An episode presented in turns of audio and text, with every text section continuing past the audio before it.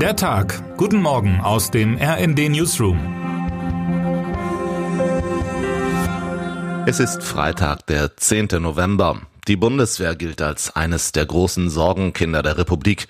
Zu schlecht ausgestattet, zu wenig wehrhaft, zu knapp besetzt.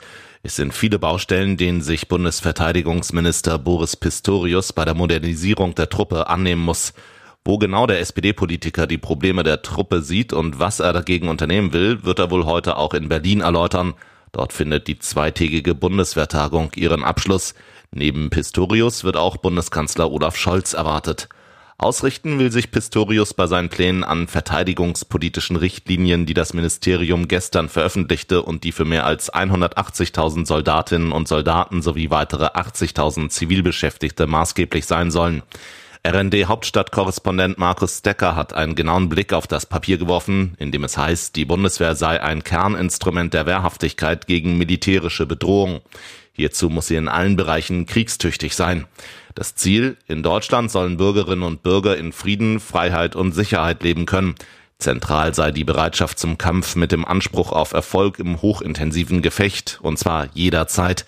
Schluss sein soll dagegen mit der Vernachlässigung der Bundeswehr. Zu lange sei das Szenario eines Krieges in Europa und einer direkten Bedrohung Deutschlands für kaum vorstellbar gehalten worden. Das hat sich nicht zuletzt mit dem Angriff Russlands auf die Ukraine verändert.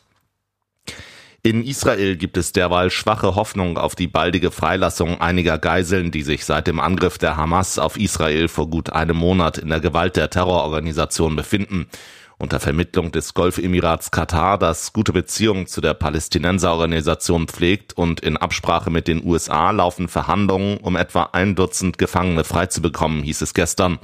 Ob auch deutsche Geiseln freigelassen werden könnten, ist nicht bekannt. Allerdings reist Außenministerin Annalena Baerbock heute in die Region, um ihre Krisendiplomatie fortzusetzen. Geplante Station Baerbocks sind die Vereinigten Arabischen Emirate und Saudi-Arabien, die wie Katar als mögliche Vermittler in Sachen Geiselbefreiung gelten. Laut Auswärtigem Amt steht die Freilassung von deutschen Hamas-Gefangenen unter anderem im Zentrum der Gespräche, neben der dramatischen humanitären Lage im Gazastreifen. Auch Israel steht auf Baerbocks Reiseliste. Es wäre bereits der dritte Besuch der Außenministerin im Land seit dem Hamas-Angriff am 7. Oktober.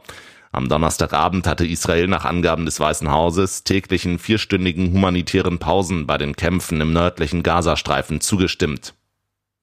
Seit die Europäische Zentralbank EZB den Leitzins nach und nach angehoben hat, steigen die Zinsen. Das freut Sparerinnen und Sparer, für die sich Tagesgeld und Co. wieder lohnen. Kreditnehmerinnen und Nehmer dagegen sind weniger begeistert.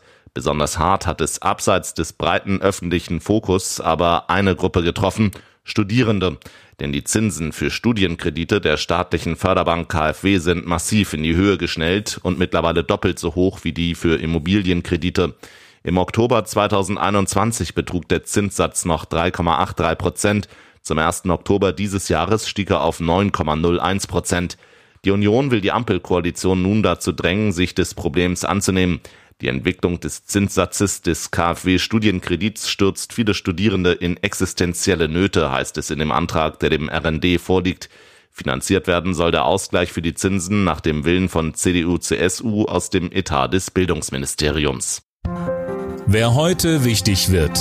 Wer darf ins Team? Bundestrainer Julian Nagelsmann will heute in Frankfurt am Main den Kader für die Länderspiele der deutschen Nationalmannschaft gegen die Türkei am 18. November und gegen Österreich drei Tage später bekannt geben.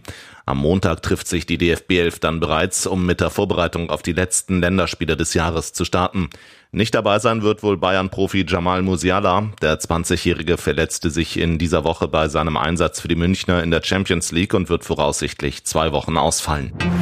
Und damit wünschen wir Ihnen einen guten Start in den Tag. Text Sabine Guroll, am Mikrofon Tim Britztrup. Mit rnd.de, der Webseite des Redaktionsnetzwerks Deutschland, halten wir Sie durchgehend auf dem neuesten Stand. Alle Artikel aus diesem Newsletter finden Sie immer auf rnd.de slash der Tag.